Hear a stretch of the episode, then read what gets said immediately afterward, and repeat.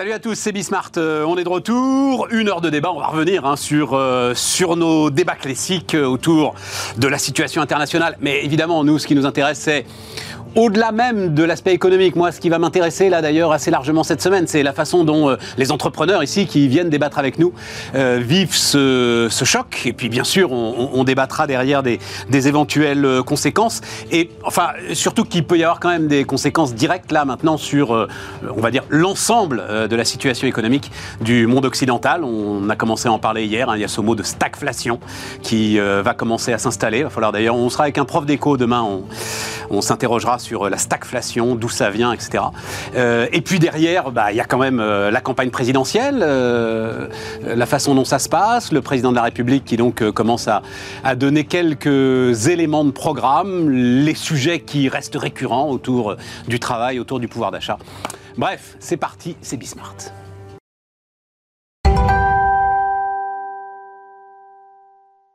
Donc, euh, autour de la table, euh, Nicolas Doucerin. Salut euh, Nicolas. Salut Stéphane. Fondateur de Valumène. Aziz Seni. Salut euh, Aziz. Bonjour. Fondateur de Beimo, de C'est mon taxi euh, à Dakar. Et, parce qu'on va en parler, euh, coprésident de la commission du MEDEF sur les nouvelles responsabilités entrepreneuriales. Et puis, à distance, à Bordeaux, Stéphane Van. Salut Stéphane. Salut Stéphane. Victime, tu as un petit, un petit point de vue sur la SNCF euh, pour démarrer entre nous je, je, comprends les, les difficultés euh, vu le système concurrentiel que nous vivons. Donc je ne vais pas m'étaler. J'ai décidé d'arrêter de me faire des cheveux blancs, que je commence à en avoir suffisamment, Stéphane. Donc j'arrête maintenant. Non, il faut, voilà. non, non, mais c'est quand même la, la capture d'écran. La capture d'écran que tu m'as envoyée hier soir est quand même très spectaculaire parce que tout à coup, enfin c'est euh, juste parce que je suis pas au courant. Moi, il y a plus l'avion ou il y a encore un peu l'avion euh... Non, alors l'avion entre Bordeaux et Paris, la seule navette est pour Charles de Gaulle. Euh, et en ah, fait, ouais. il n'y en a que deux par jour. Ah, en fait, il n'y a plus euh, vers Orly. Et en fait, elle est calée avec les vols euh, principalement pour les Antilles. Donc en fait, il y en a une en fin de matinée et une dans la, dans la soirée. Et, et donc, donc, en fait, et donc vous, vous, vous, vous prenez comme ça, comme tu te l'es pris toi hier soir, une série d'annulations, mais c'est, enfin, tous les trains étaient annulés en fait à partir de ouais. quoi 16h30, 17h hier? Euh, À 14h. 14 à partir de 14h, tu commences à recevoir un SMS comme quoi ça sent pas bon. Et, derrière, bah, tu vois arriver euh, suppression, suppression, suppression, suppression. Alors là, c'est un truc un peu particulier parce qu'en plus, il y a des travaux sur la voie. Donc il y a double effet qui se coule.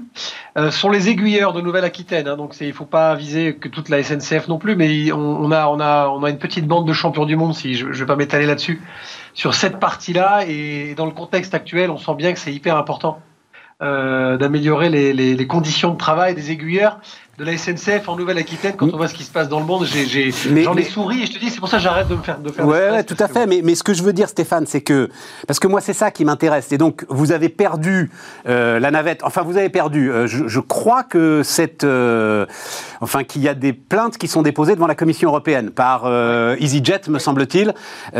Donc, décision de d'annuler cette navette Orly-Bordeaux au, au, nom des donc 2h30 de vol, etc. La Air France. Et donc, ça, mais non, mais ça veut dire que tout à coup, Bordeaux se retrouve à nouveau, vu effectivement les difficultés de la SNCF, se retrouve à nouveau loin, de, enfin, loin de tout. En tout cas, loin de nous, quoi. Stéphane, si je peux me permettre, d'abord, euh, euh, moi je le prends quasiment toutes les semaines le TGV, donc c'est pas toutes les semaines non plus. Euh, je, je, suis le premier à taper sur la SNCF quand il me faut un coup comme ça, parce que sur le coup ça te rend dingue. Mais le TGV a quand même été, c'est une vraie valeur ajoutée pour Bordeaux, hein, le 2 heures euh, centre de Bordeaux, centre de Paris, ça change tout par rapport à la navette d'Orly où tu te mettais trois quarts d'heure pour rentrer dans Paris. Enfin, moi, je suis ravi d'avoir le TGV. Là, maintenant, la, pro la problématique, tu l'as soulevée, mais c'est tout ce dont on parle souvent sur ce plateau. C'est qu'on devient dépendant et pour des entrepreneurs, c'est pas possible parce que tu perds ta liberté de mouvement, tu perds ta, ta capacité d'adaptabilité et de flexibilité. Alors, heureusement, les nouvelles technologies, on le voit bien, on, on, on en tire le, le parti. Mais là, c'est terrible parce que tu le disais, la, Air France s'est vu retirer la navette par rapport à, au Covid et à des, des accords, mais ils n'ont pas autorisé les low cost à récupérer ce, ce créneau. C'est ça. EasyJet n'avait pas le droit déjà hein, de faire Paris-Bordeaux. Ils n'avaient pas le droit avant, donc ils gueulaient déjà, il y avait déjà des dépôts de plaintes, mais maintenant c'est encore pire. Donc tu peux aller à Lyon, tu peux aller à Marseille, tu peux, tu peux aller dans plein de villes de France avec EasyJet, mais pas à Paris. De Bordeaux. Voilà, donc ça reste encore le petit côté bel endormi de Bordeaux. Non, mais tu vois, ce qui m'intéresse, ce qui m'intéresse dans cette affaire, pour l'élever un peu. Alors, pardon, l'image que je vais prendre est sans doute inappropriée, mais néanmoins quand même. on va parler là, on va parler ensemble, et je pense que ils vont avoir un problème dans la campagne avec la fermeture de Fessenheim.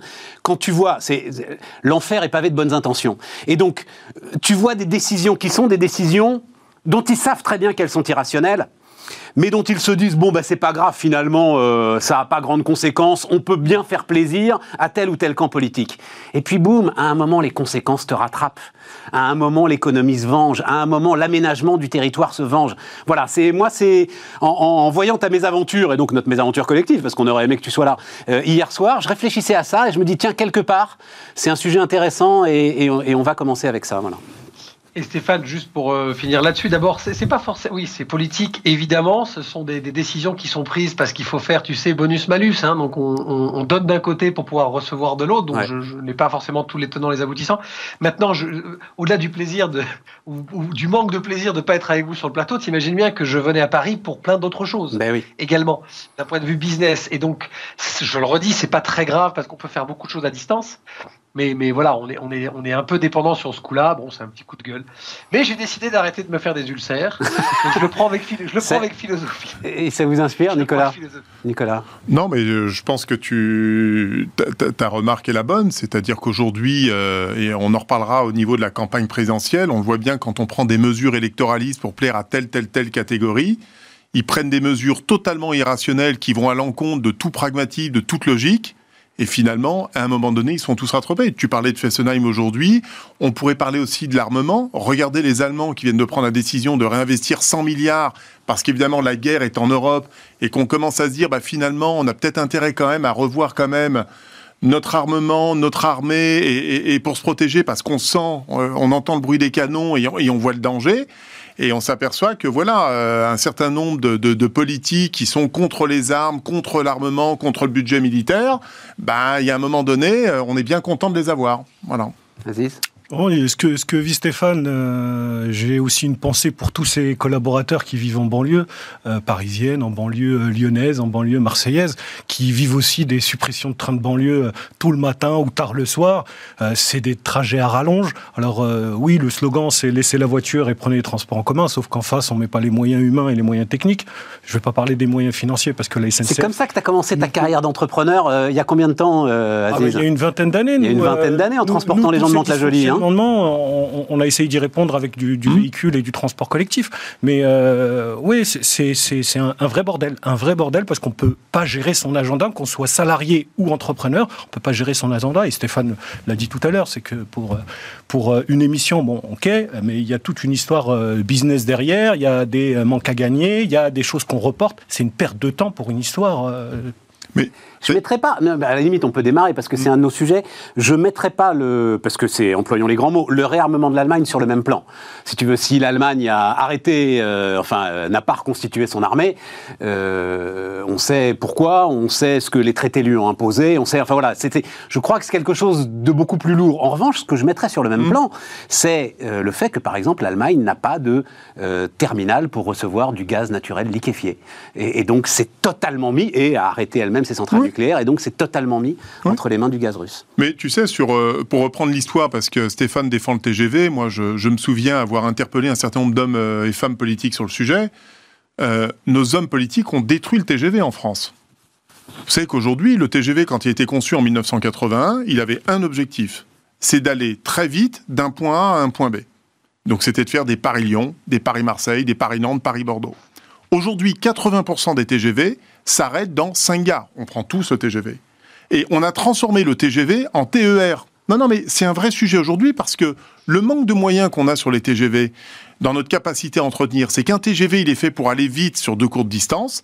Et au lieu d'aller très vite et de redévelopper les TER en périphérie de ces grandes villes, ce qui est la vocation même de, tout notre réseau, eh bien finalement, on a détruit le TGV et on se retrouve avec 80% des TGV qui s'arrêtent dans les et qui n'est plus un TGV. Et on le voit bien, qui a pris ces décisions-là? Ce sont les politiques, parce que tel député, tel ministre a voulu avoir sa gare TGV qui s'arrête là pour aller le vendre, alors qu'en fait, c'est contraire à l'intérêt même du TGV qui a été développé, c'est-à-dire d'aller très vite entre deux points. Bon, euh, comment est-ce que vous vivez cette situation, donc la situation de guerre en Europe, évidemment, hein, en tant que... Tiens Stéphane, je vais retourner vers toi. Euh, en tant qu'entrepreneur, au-delà évidemment des considérations euh, que, tout le monde ressent, des considérations humanitaires, mais en tant qu'entrepreneur, est-ce qu'il y y a quelque chose dans ta réflexion qu'il n'y avait pas encore le mois dernier? Euh, alors, qu'il n'y avait pas le mois dernier, non, parce que, alors oui, euh, évidemment, parce qu'on n'avait pas autant, euh, comment dire, concrétisé cette crise-là, mais des crises géopolitiques, et je le répète souvent, il y en a tout le temps finalement. Maintenant, pour faire très simple sur ce sujet, parce que je n'aime pas trop m'étendre sur ces parties-là, c'est compliqué. Il y a deux choses. D'abord, un, moi, je suis dans un domaine qui est le placement, la finance, a fortiori dématérialisé, puisqu'on est beaucoup sur Internet, etc. Donc, bah, d'un point de vue investissement, d'un point de vue développement stratégique, ça met pas de frein particulier. Euh, J'ai presque envie de te dire, au contraire, nous avons des modèles qui sont adaptés et adaptables aux situations de crise, euh, Covid, etc., etc. Donc, d'un point de vue entrepreneurial, ça ne me touche pas. J'ai cette chance-là et je suis désolé pour les autres. Je suis pas un industriel, je, je n'exporte pas, etc. En revanche, comme mon secteur, c'est le placement et la finance, t'imagines bien, Stéphane, que là, en revanche, la, la matière première de notre, de notre métier, il est forcément touché, mais il l'est constamment. Donc là, ce qui est à la fois, c'est triste, hein, euh, intéressant, et, on est obligé de le dire, il y a, tu sais, je le répète très souvent, il y a une chose que j'aime dans mon métier, c'est que la finance a, heureusement ou malheureusement, ça, ça appartiendra à chacun des auditeurs de se faire une idée, n'a ni morale, ni politique, ni euh, euh, religion, ni quoi que ce soit. Donc en fait, dans des moments comme ça, le pragmatisme euh, des marchés financiers, le pragmatisme des épargnants, y compris euh, le petit épargnant français, euh, est toujours très intéressant à observer parce qu'il va réagir évidemment avec son humanisme, et c'est le cas actuellement parce que là on est sur une crise qui touche des humains, mais il peut aussi réagir des fois avec beaucoup de, froideur, on l'a vu sur les, les, maisons de retraite, etc.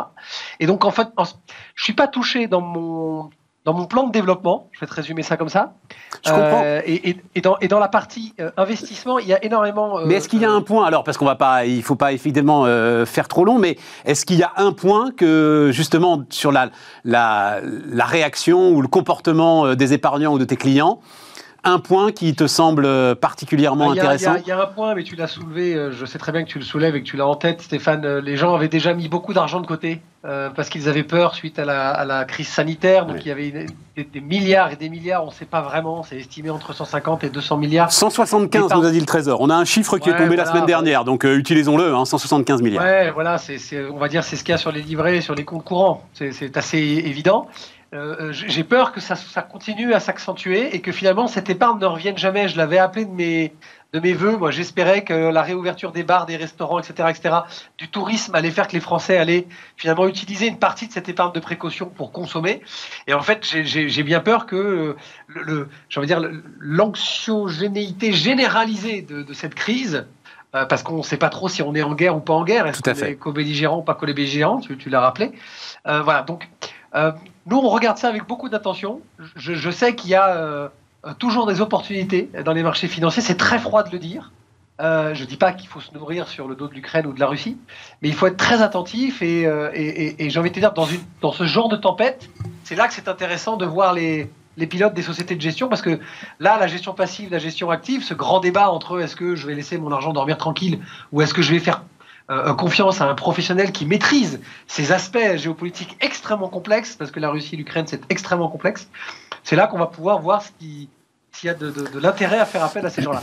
Donc voilà pour te répondre, je ne suis pas plus touché que ça. Nicolas, en tant qu'entrepreneur? Alors, euh, bah oui, oui, ta question c'était euh, entre il y a un, mois, et aujourd'hui pour euh, préciser le truc, même, alors c'est des très grandes entreprises évidemment, mais ça peut vous, vous intéresser. Il se trouve que moi j'ai eu la chance de discuter, mais euh, euh, vraiment, de vraiment discuter avec deux des entrepreneurs qui sont les plus exposés aujourd'hui en Russie. En l'occurrence, c'était Carlos Ghosn à l'époque où il faisait le pari d'Aftovats et le mmh. pari de Renault en Russie, et Frédéric Oudéa à l'époque où la Société Générale faisait le pari de la Russie.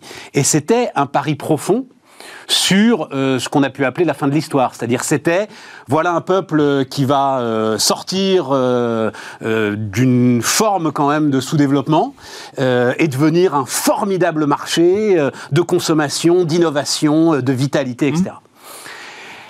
Eh ben non. Voilà. Et, donc, je trouve que c'est un choc. Et alors, toi, Aziz, qui investit en Afrique, j'attends. Mais je trouve que pour moi, c'est un choc profond sur bah, la façon dont euh, l'histoire s'écrit euh, et, comment est-ce que les choses ne sont pas linéaires à partir du moment où tu as un gars qui décide que euh, ça va pas se passer comme ça. Quoi, voilà. Oui, alors maintenant, maintenant c'est très compliqué sur le plan géopolitique. Maintenant, pour revenir à, ta question précise sur l'économie, je pense qu'on va avoir, on, quitte une crise quand même depuis deux ans et demi qui nous a quand même particulièrement euh, impacté. Euh, dans une autre crise qui, à mon avis, est d'ailleurs beaucoup plus, beaucoup plus inquiétante encore, parce que l'économie c'est une chose, mais on, va, on, va tous espérer que ça, ça prenne fin le plus, le plus rapidement possible dans, l'intérêt de tous, hein, parce que c'est quand même ce qui est le plus important. Maintenant, sur le plan économique, je pense qu'on ne mesure pas encore toutes les mesures que nos gouvernants viennent de prendre, les conséquences que ça va avoir sur l'économie. La violence du choc. Ça va être très violent dans certains domaines. Et, comme le disait Stéphane tout à l'heure, ce qui est terrible, c'est que dans toute crise, il va y avoir des opportunités à saisir. C'est indéniable, de, indéniable, on le voit bien dans, dans les métiers de l'armement. Mais si on prend ne serait-ce que sur l'énergie aujourd'hui, enfin moi, ça fait deux semaines et demie que j'arrive pas à remplir ma cuve de fuel. Ça fait deux semaines et demie. Impossible d'avoir un créneau de remplir. Il faut quand même, il faut quand même la remplir. Ça a doublé de prix. Je parlais avec des entrepreneurs dans le métier de l'artisanat, tous ceux qui fabriquent, je disais encore des producteurs qui utilisent aujourd'hui le gaz et le pétrole, aujourd'hui qui n'arrivent plus à s'approvisionner et dont les prix ont explosé. C'est-à-dire que le prix de revient de leurs produits, ils peuvent pas augmenter les tarifs de 200, 300 ou 400 Donc il y a des conséquences terribles. On, pourrait parler à nouveau du tourisme. Je, je lisais dans les échos il y a quelques temps, je sais pas si vous l'avez vu, il y a plus de 600 avions qui sont bloqués aujourd'hui en Russie. Donc Poutine dit bah écoutez venez les chercher parce qu'ils appartiennent à d'autres pays sauf qu'ils ont interdiction de vol. Ils appartiennent à des sociétés de leasing. Ils appartiennent à des sociétés de leasing sauf qu'ils ont interdiction de voler mais eux ils doivent quand même payer les traites et là et tout le monde se retrouve bloqué dans le système. Donc tout ça ça va descendre en cascade. J'étais à Marseille avant-hier, vous allez excusez-moi de citer euh, dans un décathlon, les rayons sont défoncés, je posais la question, il m'a dit on n'a plus de vélo, on n'a plus de matériel, on a des problèmes d'approvisionnement, on a des ruptures. Les magasins sont défoncés, comme on le dit dans le, jargon. Défoncés. Donc tout ça, on ne le mesure pas encore, mais là, il va falloir trouver de l'agilité, trouver des idées, parce qu'il va y avoir des conséquences non négligeables sur un très grand nombre d'entreprises. Aziz moi, alors, je préciserai ma question par rapport à toi, Aziz. Donc, je l'ai dit, c'est pour ça que je l'ai cité. Tu, tu investis à Dakar, tu investis en Afrique. Oui. Euh, le, discours, et c'est pour ça que j'en parlais, le discours de Carlos Ghosn sur la Russie, par exemple. Carlos Ghosn, c'était, il, avait un discours comparable sur la Russie, sur la Turquie et sur le Brésil. Euh, et, et donc, c'était un discours basé sur, je vais appeler ça l'évidence du développement. Voilà à un moment, forcément, ces peuples vont en sortir et vont se développer et devenir des grands marchés de consommation. Tu restes euh, convaincu de ça en ce qui concerne euh, le Sénégal, par exemple, là où tu travailles et là où tu Moi, j'ai deux casquettes. La première casquette, c'est l'investisseur immobilier en banlieue. On fait de la petite surface, on achète, on met en location. Moi, je m'interroge de l'impact euh, de ce qui se passe sur les taux d'intérêt bancaires, sur évidemment la mise en location. On sort de deux ans de Covid, le, télétravail, etc. Quel impact va avoir cette guerre sur, sur, sur la mise en location et, et sur les TPE-PME qui sont globalement mes clients? L'inflation? Et de l'autre côté, euh, ma casquette d'entrepreneur à Dakar, où j'exploite une société qui fait de la formation de jeunes diplômés au chômage au métier d'entrepreneur taxi, et euh, la vente par crédit, euh, enfin, contrat de location-vente de taxi. Alors forcément, qui dit taxi dit carburant. Le ministre de l'énergie russe qui commence à menacer en disant je ferai péter le, cours à, le faire monter à 300 dollars, je crois, ça date d'hier. 300 dollars le baril, je vais te dire des taxis à Dakar ou au Cap ou à Alger, euh, il va y en avoir qui vont être garés sur, euh, sur, sur, le parking. Donc ça va mettre beaucoup de gens sur, euh, sur, sur le carreau. Là-bas, il n'y a pas de PGE, il n'y a pas d'aide, il n'y a pas le, système social. Tu travailles, tu manges, tu travailles pas, tu manges pas. C'est la règle est simple. Donc il y a une question derrière qui est humanitaire, sociale et mmh. Je vais aller encore plus loin. Euh, on a les cours du blé qui sont en train de flamber. Euh, je lisais et j'entendais, parce que là, pour le coup, c'est remontée de terrain direct Dakar de mon responsable sur place. Euh, on commence à, s'inquiéter de pouvoir manger. Mmh. là, on est sur la pyramide de Maslow et sur le premier niveau, c'est l'alimentaire. Donc, quand tu as un pays un continent qui commence à s'interroger de savoir, déjà qui n'était pas en grande forme, mais qui en plus commence à se poser la question de savoir si demain ou après-demain on va pouvoir manger, là, il y a une interrogation, parce que là, c'est un baril de poudre, et on aura un front qui sera un front de guerre sur le nord et un front humanitaire qui sera sur le sud. Parce que là, je vais bien mettre au défi toute l'Europe, toute l'Europe sur le sud de bloquer les, des, migrations, mais qui seront des migrations un peu différentes.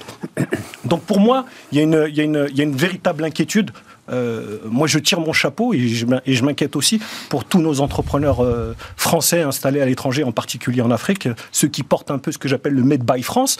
Euh, Aujourd'hui, euh, être installé à, Dakar ou à Abidjan, et en regardant ce qui se passe en Ukraine avec toutes les conséquences économiques, euh, je ne sais pas si vous connaissez les taux d'intérêt euh, à l'emprunt sur, en, Afrique. Hein. Vas-y, vas-y, vas-y. On est, on est à 11% sur le marché à, Dakar, on est à 16% à, Libreville. Donc, vous voyez déjà les taux d'intérêt, ce n'est pas ceux qu'on connaît nous, mais si en plus tout, ça, tout sera bloqué. Et ce n'est pas la banque africaine, la banque centrale africaine qui fera quelque chose. Hein juste, euh, alors c'est pas tellement une correction, mais parce qu'on en parlait euh, hier avec, euh, avec précision, l'enjeu effectivement sur la hausse des cours pétroliers, c'est le fait de savoir. Ce qui s'est passé hier, c'est que euh, les Américains ont commencé à parler d'un embargo sur euh, le pétrole russe. Et en gros, ce qui a été calculé, Jean-Pierre Petit nous disait ça hier, c'est que si les Américains et les Européens, euh, et on ne parle que du pétrole là, hein, on ne parle pas du gaz, prononçaient un embargo sur le pétrole russe, alors effectivement, on se retrouvait avec un baril à c'est pas 300 dollars, mais 185, 185, 190, ce qui est de toute façon, euh, de toute façon très très compliqué à gérer, j'imagine, et même sans doute ingérable pour euh, l'ensemble des gens qui euh, travaillent avec toi. Voilà, c'était juste cette cette, euh, cette précision-là. Juste pour aller dans le prolongement, que, euh, je, te, posais la question tout à l'heure en, en, dehors du plateau, c'est est-ce qu'on peut parler de troisième guerre mondiale qui aurait, et une guerre qui aurait pris une autre forme? On a connu deux guerres mondiales avec des tranchées et des gens qui se tirent dessus. Bien sûr, il y a un front euh, où on a des armées, mais là j'ai l'impression que la guerre économique, c'est une troisième guerre et qui commence par une guerre économique et qui est en train de, de, de, s'étaler euh, au, niveau mondial. Et franchement, il y a des inquiétudes. C'est des conséquences. Alors, euh, à la limite, on sort un petit peu de notre, on sort de notre champ d'expertise juste parce que là aussi, euh, allez écouter l'interview de Jean-Pierre Petit hier.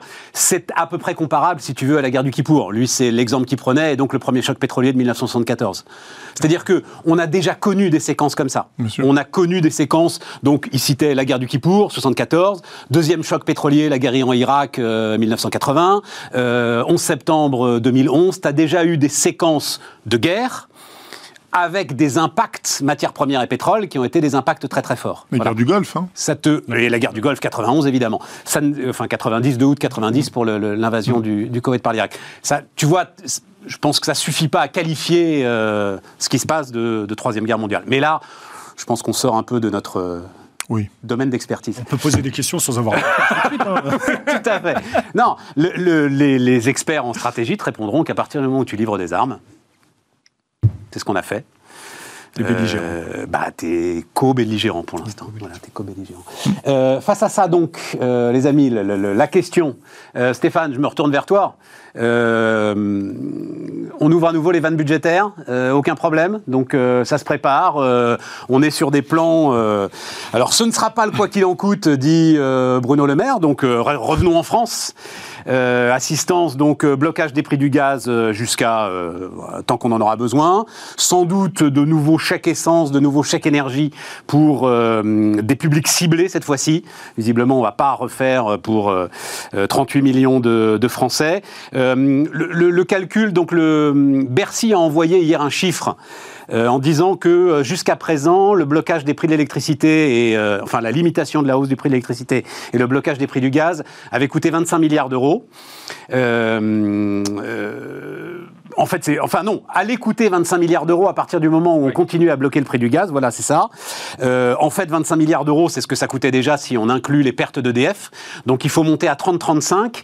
Euh, juste pour vous donner, parce que quand même, on a donné beaucoup de chiffres sur euh, le quoi qu'il en coûte. Le coût budgétaire, puisqu'on l'a maintenant, le coût budgétaire 2020, c'est 49 milliards. Donc, on va, on va pas être très très loin quand même de cette histoire. Aucun problème, c'est nécessaire, Stéphane? Bah, aucun problème, euh, non, pas aucun problème. C'est jamais, euh, c'est des montants qui sont quand même très importants, très importants, qu'on reporte sur l'avenir. Donc, si on, on, est obligé de les mettre là, on va le dire ça comme ça. Moi, je réfléchis, tu sais, toujours en entrepreneur. Euh, j'imagine mon budget. Si je le mets là, c'est quelque chose que je ne mets pas ailleurs ou que je ne mettrai pas demain ailleurs. Maintenant, est-ce qu'on a vraiment le choix? Cette, notion d'électricité, etc., est extrêmement complexe. Ce qui m'a beaucoup intéressé, mais je pense que ça intéressera aussi euh, nos téléspectateurs et auditeurs, c'est sur la, facture de, l'essence. La facture de l'essence, c'est très intéressant parce que vraisemblablement, le petit cadeau euh, de l'automne, j'appelle ça cadeau, hein, que faisait l'État devait coûter, alors je sais plus, je peux pas dire de bêtises, mais grosso modo un milliard. Là, pour maintenir finalement un prix de l'essence abordable et ne pas exploser si jamais, comme le disait Aziz, le, baril montait à 185 voire plus, euh, ce serait x10 hein, vraisemblablement le coût pour l'État, ne serait-ce que pour que les Français euh, puissent aller au boulot. Voilà. Euh, ce qui est intéressant, c'est qu'en fait, on, parle de, guerre mondiale, on parle de, choc sur, sur, cette notion-là et sur le quoi qu'il en coûte, mais les données, elles sont hyper importantes parce que tu sais, Stéphane, qu'on a un problème sur l'essence aussi de taux de change. On a un problème entre l'euro qui s'est vachement déprécié ces dernières années, donc aujourd'hui on, subit aussi, tu vois, je, on va pas rentrer là-dedans, mais on, subit un peu un cumul de très mauvaises nouvelles depuis deux ans, deux ans et demi, et tu as envie de te dire, euh, moi je veux bien hein, qu'on jette la pierre à qui que ce soit, mais tu n'as pas d'autre choix.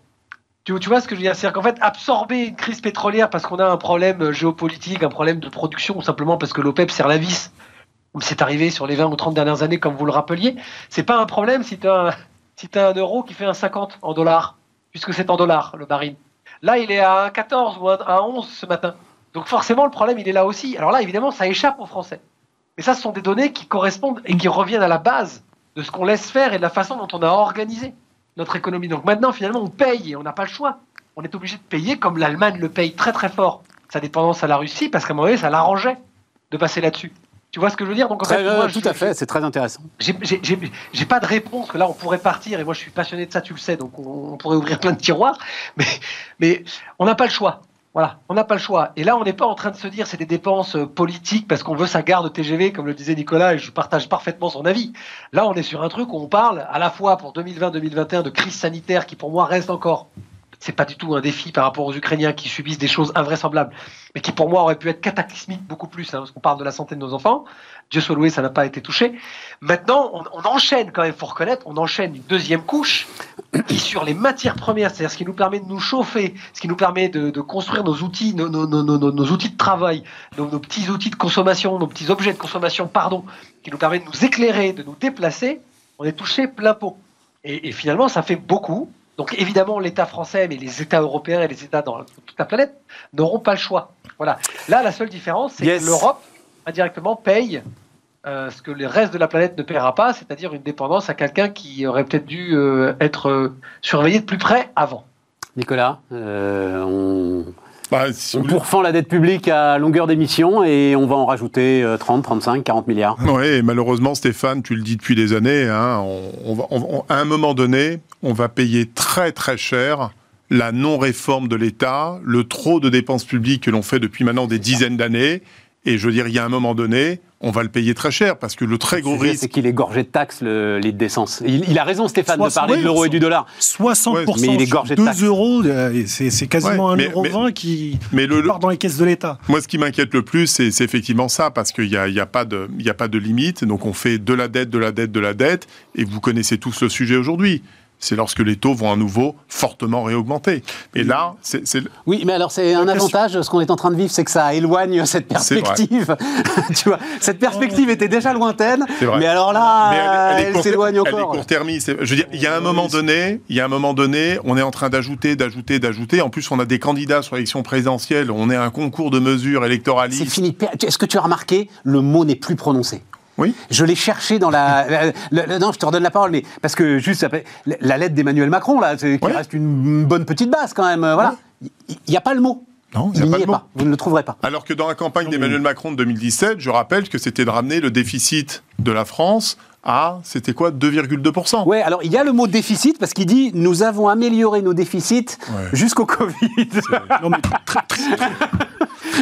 trivialement, Vas-y, Aziz. Trivialement, vivre à crédit, moi, ce, que, ce que, ce que, ce que j'interrogerais, c'est tous ces gens qui veulent, qui veulent prendre la présidence, c'est euh, quel avenir pour nous après? Euh, oui, mais en même temps, t'as pas le choix. Stéphane nous le dit, t'as pas le choix là maintenant. Non, là tout de suite, c'est une mesure d'urgence. Je dis pas qu'il faut pas y passer. C'est évidemment qu'il faut euh, bien évidemment emprunter parce que de toute façon, on n'a pas les sous. C'est juste le après. C'est pas parce qu'on emprunte et on, gère l'urgence qu'il n'est pas intéressant de regarder à 3 ans, à 5 ans ou à 7 ans. Et, là, moi, j'ai, il y a que trois leviers. Euh, soit on va payer par l'impôt, on va avoir notre imposition qui va exploser, soit on espère de la croissance, mais comment on l'a fait cette croissance euh, tu, parlais de regarder les programmes. Faut, là aussi, il faut chercher. Il y a peut-être des mots, mais derrière, euh, les idées. Et puis, il y a, une chose, et t'en parlais, Nicolas, c'est euh, la baisse des dépenses d'État. Et ça, il y a un levier là, mais personne ne veut y toucher. Bah, il y avait Valérie Pécresse et son comité de la hache mais je crois qu'elle a remis sa hache. Euh, Elle n'est pas très affûtée la hache. Hein.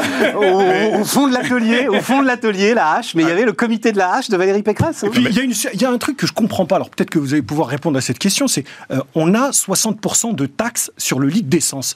Pourquoi on fait des chèques, des machins, des usines à gaz alors qu'il suffirait, enfin il suffirait, il faut se méfier de, des phrases qui commencent comme ça, mais pourquoi Bercy ne baisse pas tout simplement ses taxes au lieu de faire des chèques? C'est pour faire bosser des gens C'est pour euh, faire mâcher la, machine à imprimer C'est pourquoi? Écoute, on est obligé de mettre des gens au travail. Donc c'était euh, euh, la, précédente flambée, c'était 2008, hein.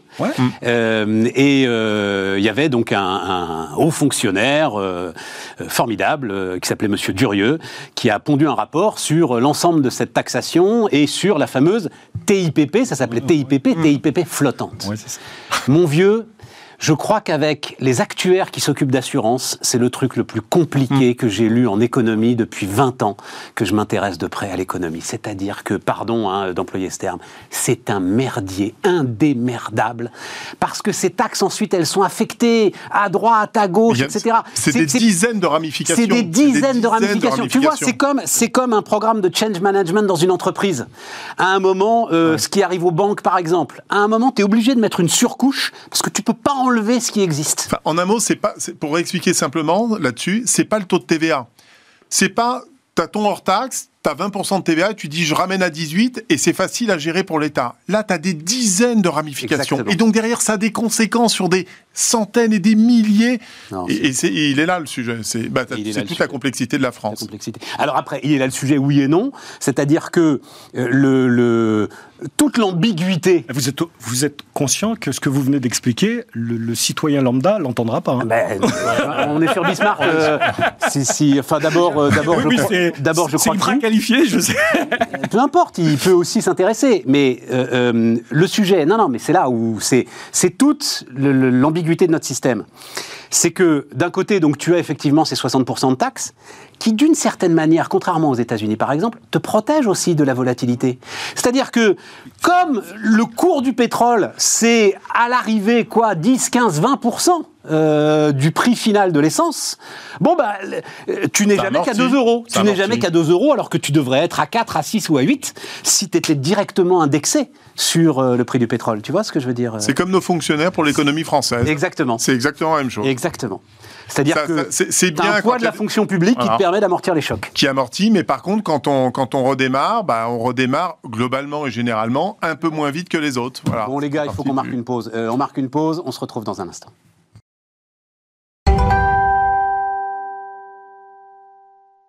Euh, on repart les amis, donc bah, ça nous amène évidemment sur le, climat présidentiel, la campagne présidentielle. Euh, je ne sais pas par quel bout prendre le truc. Euh, je ne sais pas, Nicolas, toi qui a eu des responsabilités politiques à un moment. non, je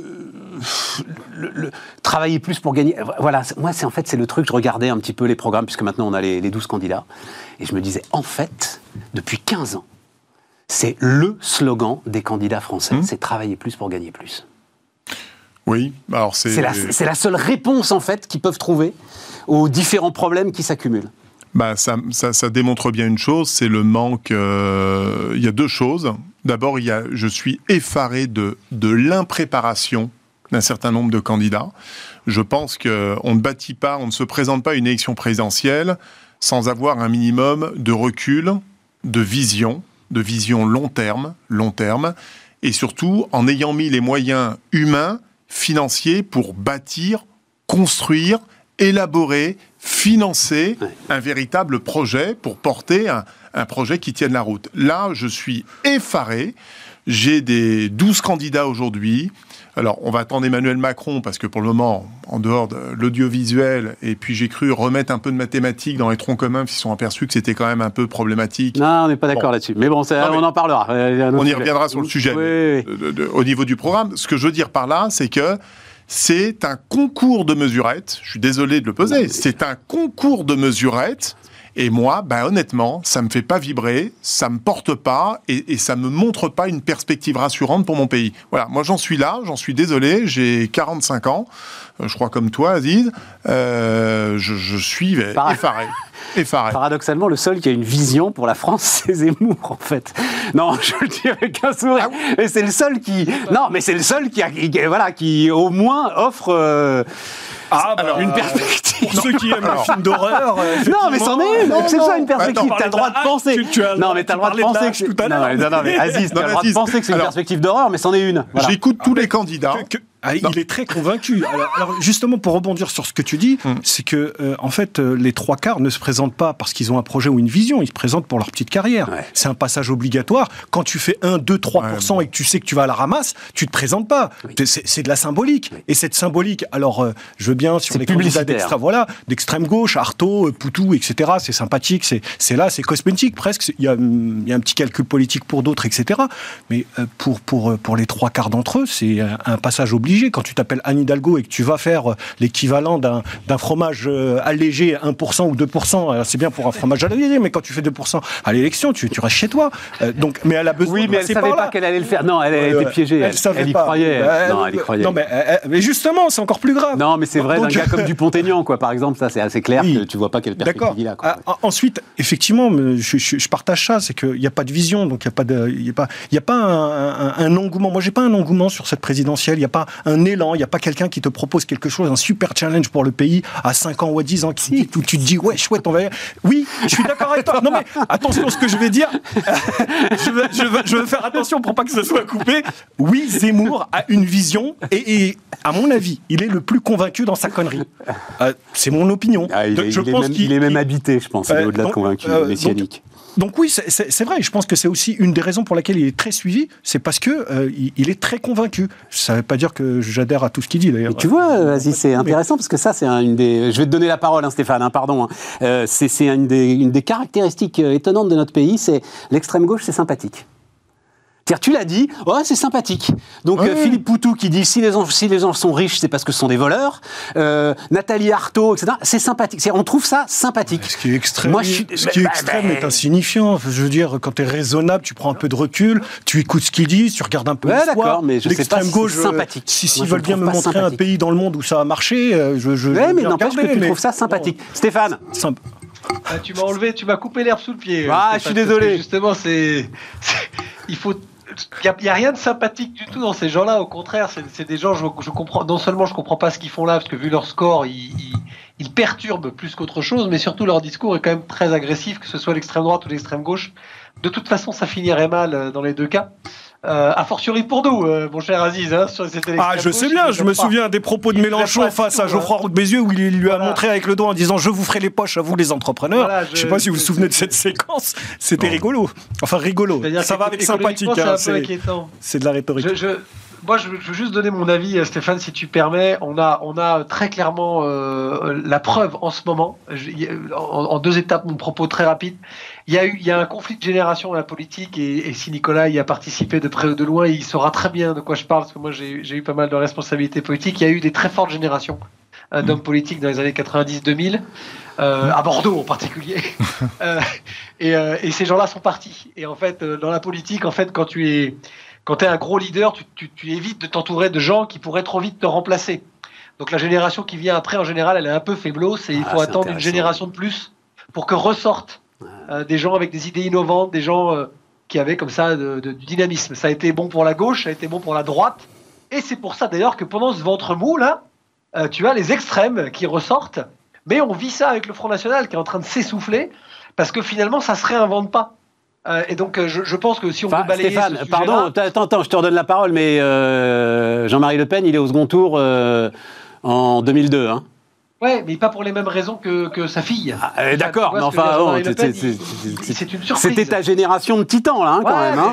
C'était une surprise. Non, mais sérieusement, tu considères que Jacques Chirac, par exemple, c'était euh, le parangon de ce que pouvait avoir en termes de euh, responsable politique, personnel politique, etc. Tu... C'était c'était ce genre d'animaux politiques. Les fausses factures, la mairie de Paris, tout ça, c'est pas, pas un problème c'est pas ce que je dis d'abord. Tu sais, j'ai une très grande tendresse pour la personne. bah oui, mais enfin, c'est comme, c'est comme le très sympathique de d'Aziz, tu vois. Enfin, je veux dire, le, gars qui est un roi fainéant sur son deuxième euh, septennat et qui, euh, euh, dans les années 70, a quand même fait, enfin, tout ce qu'on a pu faire en termes de financement illégal de campagne présidentielle et de partis politiques.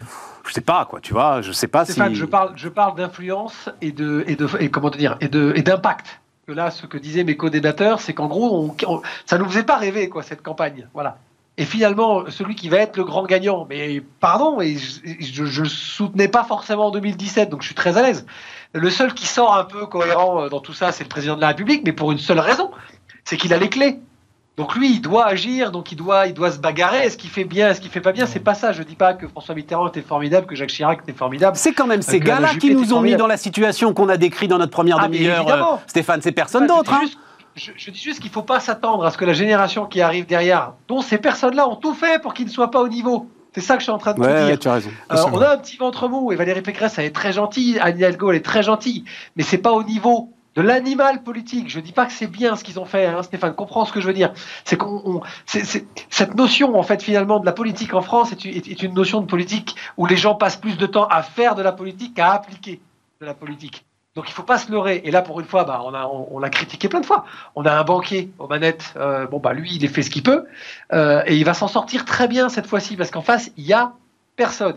Et Éric Zemmour, en fait, il n'a rien de conviction, il n'a rien d'exceptionnel. C'est juste qu'il surfe sur ce qu'une partie des Français euh, euh, pense et qui finalement ressort globalement bah, tu, de ce qui Tu vois, Stéphane, tu disais que le Front National s'est pas renouvelé. Moi, je trouve que le, produit de substitution, le nouveau produit, l'extrême droite 3.0, c'est plutôt Zemmour et le Minitel de l'extrême droite, c'est Madame Le Pen. Donc, je pense qu'ils se sont renouvelés, mais en, en, allant davantage sur, sur, sur les extrêmes. Je pense qu'il y a une France qui est en colère et elle est en colère parce que pendant 40 ans, euh, les mecs qui ont été élus, Mitterrand, Chirac, Sarko, n'ont pas fait grand-chose de ce qu'ils avaient promis de faire. Je pense qu'il y a beaucoup, beaucoup de colère. Et euh, comme disait Sangor, je pense qu'il y en a un certain nombre, surtout chez les Zemmour, qui se trompent de colère euh, en mettant ça sur euh, une problématique d'immigration, alors que la problématique, me semble-t-il, est un, peu plus ailleurs. Je ne dis pas qu'il n'y a pas de problème d'immigration, je dis que c'est pas l'essentiel.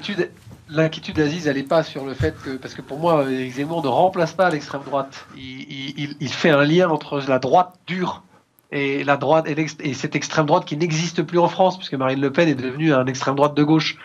Donc en fait, c'est bon, c'est complexe en fait de comprendre ce qui se passe. Et en fait, dès que tu as un discours comme ça euh, dynamique, dans la, pardon, je reprends ton terme, dynamique dans la connerie, l'idée que je partage avec toi fondamentalement, hein, que je bien à l'aise, ben forcément ça marche parce que les gens se disent au moins il y a un chef. Voilà ce que je voulais dire.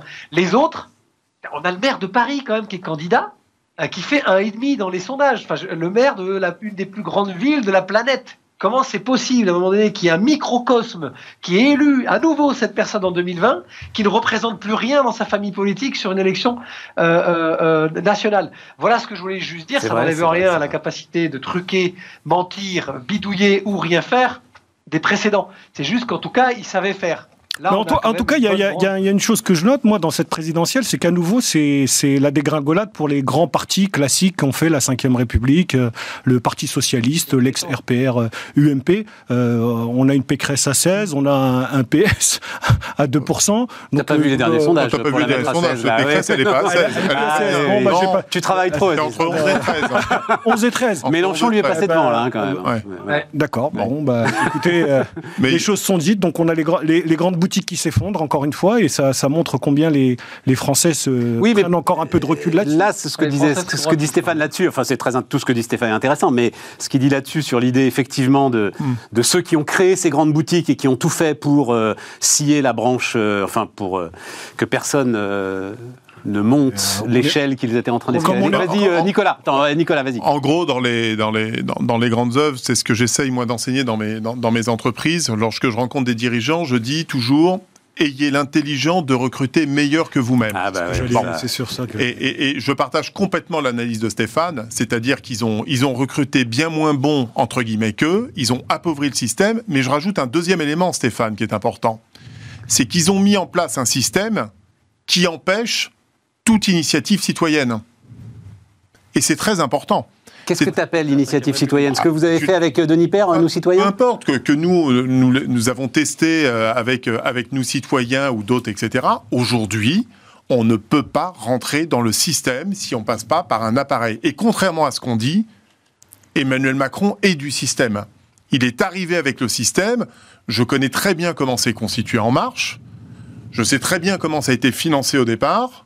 Et je sais très bien comment il a poursuivi après. Mais il est venu par le système. Il est construit par le système. Bien sûr. Et, et- et- et aujourd'hui, si tu veux prendre des gens avec un peu de- de neurones, d'intelligence qui viennent de la société civile, on a mis en place un système qui t'interdit de rentrer. On le voit notamment avec le système des parrainages et la publication obligatoire. Au début, tu sais, c'était à 200, je crois, sous François Mitterrand, puis on est passé à 500. C'était anonyme.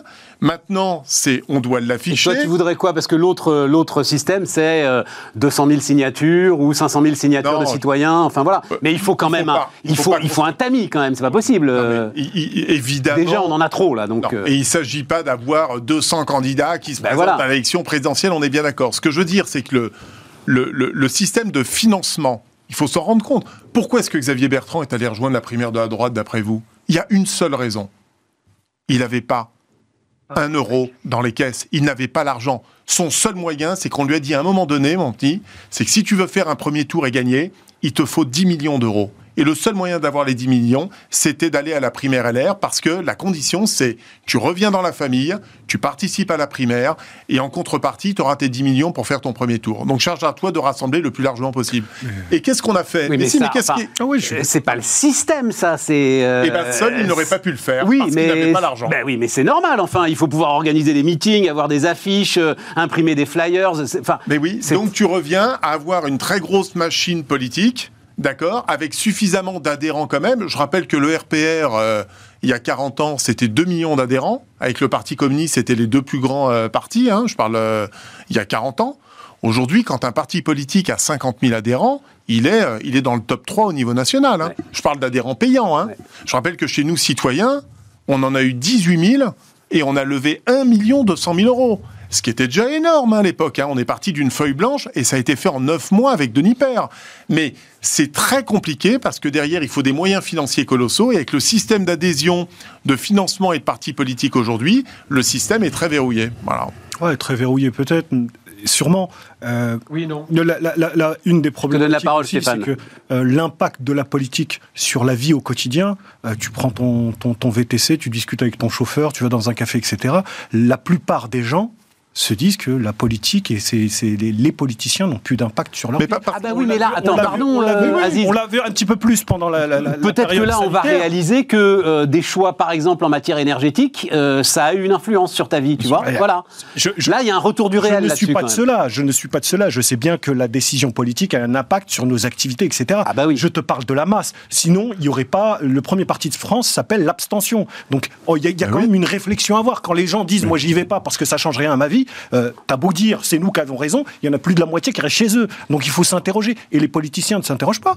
Mais non, si, si, si, il s'interroge. Et si, c'est- si. il Sur l'abstention, il s'interroge. Eh, Non, te- non, tu peux veux pas. que je te rappelle sur les, les- les résultats des élections régionales Mais oui, où la, mais majorité un des gens sur pour tous. Ah oui, ça a été un choc. Et en même temps, alors s'il y a un Ah oui, je- élément où tu peux dire, non, non, mais s'il y a un élément où tu peux te dire à quoi ça sert, c'est bien effectivement les régionales. Mais sur la présidentielle, t'as pas une majorité d'abstention, c'est pas vrai. Attends, Stéphane euh, voulait prendre la parole. Vas-y. Je, je voulais juste dire deux choses. D'abord, un, pour connaître le sujet un peu de l'intérieur, mon cher Nicolas, tu sais bien, Hmm. nous citoyens, c'était trop tôt. Voilà mon avis avec le recul. C'est que si tu le retentais aujourd'hui, peut-être que ça passerait parce qu'Emmanuel Macron a ouvert une nouvelle voie, en fait, justement, de briser euh, le système bipartite. C'était ça en marche. Hein. C'est un, un énorme hold-up politique en utilisant évidemment le système. Et la preuve, c'est que Denis a essayé euh, de défendre encore ses idées, dont je partage une grande partie Hmm. euh, cette fois-ci, en entrant dans un système où il a été évidemment éjecté parce que il ne fait pas partie du Sérail. Donc je partage aussi cet avis-là. Euh, maintenant, euh, juste. Là, Aziz, je suis pas d'accord avec toi parce que moi je suis Ça extrêmement. nous dur arrivera sur ça. encore. Non, non, mais là, je suis extrêmement dur euh, sur ça, euh, parce que moi, j'attache beaucoup, beaucoup, beaucoup d'importance, et ça m'emmerde comme les autres, hein, les régionales, les cantonales, euh, quand il fait beau à Bordeaux et que je pourrais aller sur, euh, sur le bassin et que je suis obligé de rester le dimanche pour aller voter, comme tout le monde. Mais va demander à un Russe ou à un Ukrainien en ce moment euh, si c'est pas important euh, de voter. Et en fait, à force de dire les politiques servent à rien, donc je vote plus, je machin, bah, en fait, on brise ce qui fait le système. Notre système, il est à nous. Donc ce système, on n'a qu'à le reprendre en main. Et on l'a laissé en fait dans ces gens-là. Stéphane dit un truc très juste, les Chirac, les machins et tout, ils ont manipulé, ils sont, responsables. Mais nous sommes responsables. Euh, tout le monde a été dans la rue, je veux dire, euh, en 81, en mai, tout le monde était derrière Mitterrand, tout le monde y a cru, tout le monde, voilà. Bon, et il est resté quand même 14 ans. Alors qu'au bout d'un an ou deux, on avait compris que tout le monde s'était fait avoir une bonne fois pour toutes. Donc les Français doivent aussi à un moment donné prendre les choses en main et être un peu responsable. Non mais attendez les gars, non, non mais attendez. Moi, moi, je suis d'accord avec toi. Et hein. la bande sais, de je- je- là, je suis le seul à savoir ce qui se passait le 10 mai 81. Ouais, là, moi- tous vous étiez pas j'avais- hein, j'avais- donc- si, si, j'avais 5 ans, moi. Mais. Écoute, C'est tombé là. je, je- je- je vais reprendre un, un- un autre. Charger la Citroën, mec, hein, moi, il voulait. Je, je suis, je suis d'accord avec ce que tu dis. Le vote est un devoir, c'est important, etc., etc. Sauf qu'il y a un principe de réalité. Quand tu descends et que tu demandes aux clients, parce que je vais reprendre une attitude d'entrepreneur, tu vas voir les clients et tu leur dis, mais monsieur, pourquoi vous achetez pas? Ben, c'est, c'est, c'est- Il faut les intéresser, il faut les faire venir. Et aujourd'hui, la politique, enfin ceux qui ont fait de la politique ces dernières années, ont fait tout l'inverse. L'art de dégoûter les gens de ce qui les intéresse. C'est pas de moi, c'est de Paul Valéry. Les, les politiciens, aujourd'hui, tous ceux qui se sont succédés, n'ont fait que dégoûter les gens et les ont éloignés. Donc, dans l'intérêt de qui? Donc, moi, je pose la question. Bien sûr que. Mais. Il y a un autre sujet, tu dis on est tous responsables. Le problème avec, euh, avec cette expression, c'est que quand on est tous responsables, c'est qu'il n'y a pas de responsables. Non, il y a des responsables. Il y a des gens qui sont payés, ils sont grassement payés pour ça. Il y a une problématique de Ouais, représentation n'empêche nationale, que locale. Stéphane a raison, le gars qui va pas voter, euh, tant pis pour lui quoi. Il Voilà. la ferme.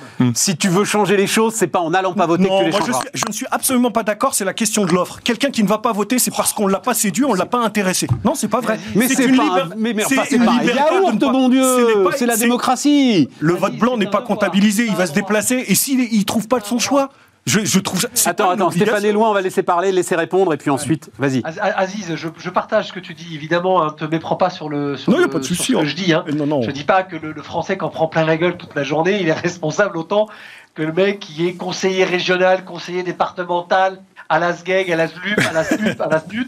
Euh, voilà, non, non, c'est pas ça que je dis, je les connais. Je veux dire qu'à Bordeaux, hey, en Nouvelle-Aquitaine, en plus, c'est des champions du monde. Euh, ils sont aiguilleurs à la SNCF, d'ailleurs, pour certains, sans doute. Euh, non. Ce que je dis, c'est que les, les Français se méprennent fondamentalement sur notre Constitution. Ça n'est pas un droit. Le vote, c'est devenu un devoir. Bon, les gars, euh, il reste. euh, il- alors, mais un mot, parce que je voudrais quand même qu'on parle de, Oui, oui. de ce classement du Financial Times qui Un met mot. Humaine. euh, Un, un mot, je vais, je, je vais dévoiler l'un de mes entretiens avec Emmanuel Macron quand il était président euh, d'En Marche et qui m'avait reçu quand j'étais président moi-même de Nous Citoyens. Il m'a dit à la fin de notre entretien, cher Stéphane, il m'a dit, je suis un peu jaloux, Nicolas, de votre slogan. Moi, j'ai inventé le ni droite ni gauche.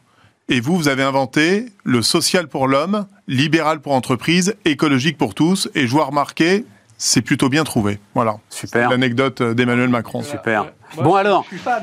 comment est-ce que, est-ce que Valumen, donc euh, combien de salariés euh, Valumen euh, On est 10 aujourd'hui. euh, 10, euh, voilà. Comment est-ce qu'une boîte de 10 salariés peut se retrouver dans un classement euh, du Financial Times? Parce que, donc, c'est classement du Financial Times des entreprises européennes en plus forte croissance, c'est ça hein, Oui, c'est ça. Alors en fait, les- les- Nicolas les- les- l'exercice a été fait. D'abord, il y a eu un premier classement qui est paru dans les échos il y a maintenant trois semaines, qui est le top 500 des champions de la croissance.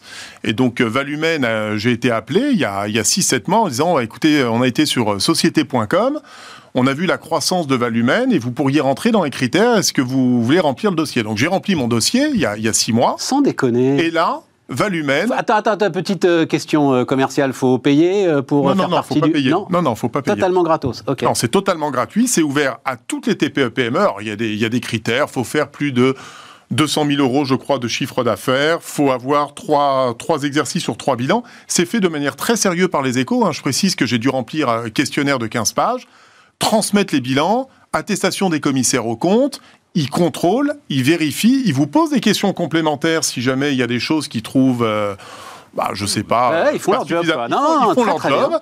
Et puis j'ai appris, donc il y a effectivement trois semaines, Valumen, champion de la croissance, à la 22e place. Alors pour l'année 2022, j'ai trouvé ça génial en termes de communication.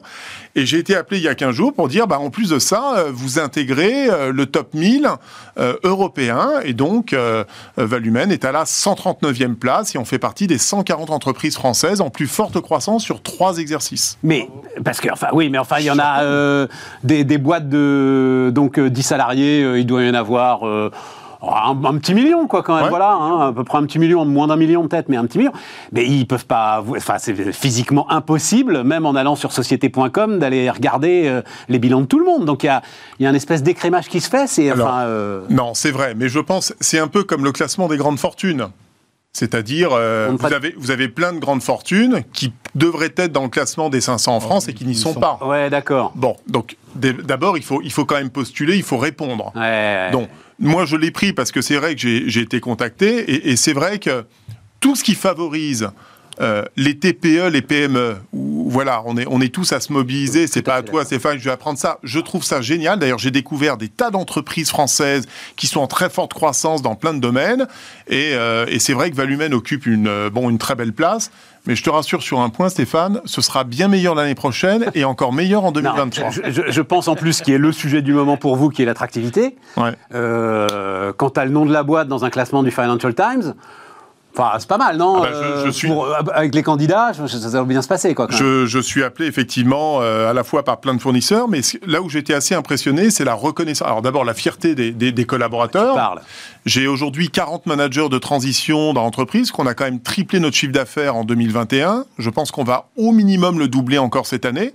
Voilà, donc on est dans un rythme de croissance qui est extrêmement soutenu.